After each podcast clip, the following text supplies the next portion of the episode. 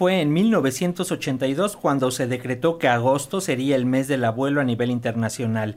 En México se conmemora el día 28 desde hace ya varios años. La figura de la abuela y el abuelo es muy importante para las familias mexicanas. Sin embargo, contrario a la tradición, en el país hay números alarmantes de personas de la tercera edad que sufren de abandono y maltrato. El Consejo Nacional para Prevenir la Discriminación hace un llamado a contrarrestar la gerontofobia debido a que excluye y limita los derechos humanos de las personas mayores de ámbitos como el laboral, el educativo, de atención médica, lo que también deriva en violencia por abandono, exclusión social y discriminación. Y bueno, para hablar de este tema hoy en el Día del Abuelo y la Abuela, agradecemos al doctor Salvador Guerrero Chiprés, él es presidente del Consejo Ciudadano para la Seguridad y Justicia de la Ciudad de México, que nos tome la llamada. Doctor, ¿cómo estás? Bienvenido.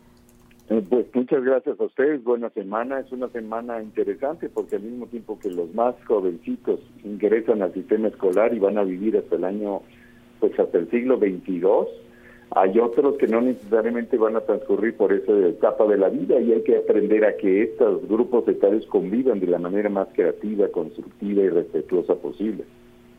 Eh, doctor, yo quisiera que eh, precisáramos, porque luego hay como mucha confusión, eh, ¿es el día del abuelo, pero también es el día de las personas adultas mayores? ¿O cómo está la cosa? Porque luego no todos los adultos mayores son abuelos y no todos los abuelos pues son adultos mayores, ¿no? Pero, ¿qué, nos dice respecto a este tema antes de, continuar con los detalles?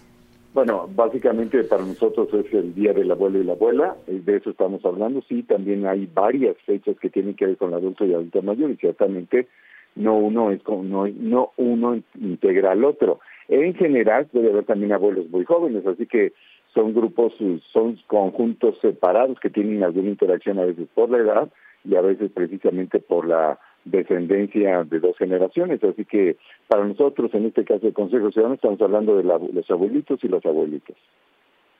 son las principales situaciones a las que se enfrentan estas personas?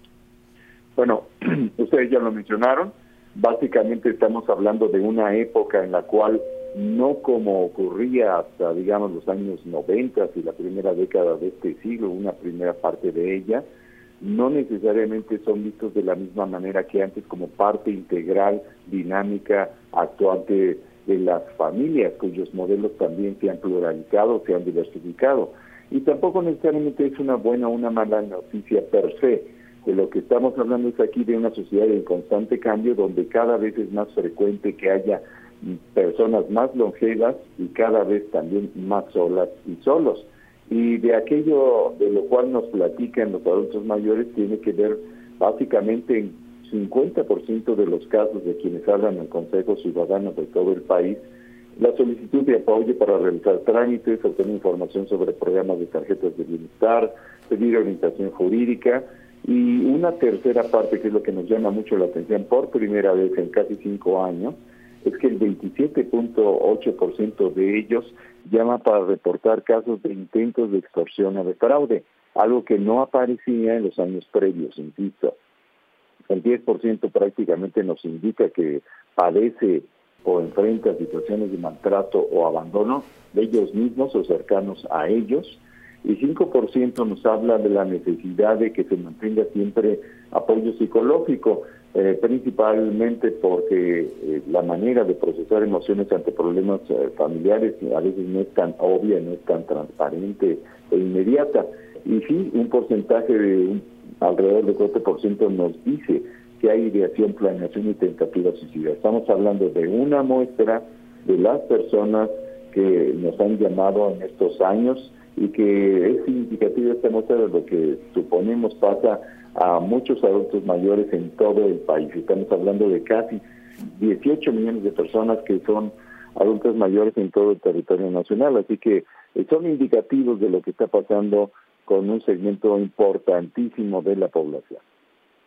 Eh, entonces, eh, doctor, vaya, como sociedad, ¿qué es lo que tendríamos que hacer para justo apoyar a los abuelos y abuelas?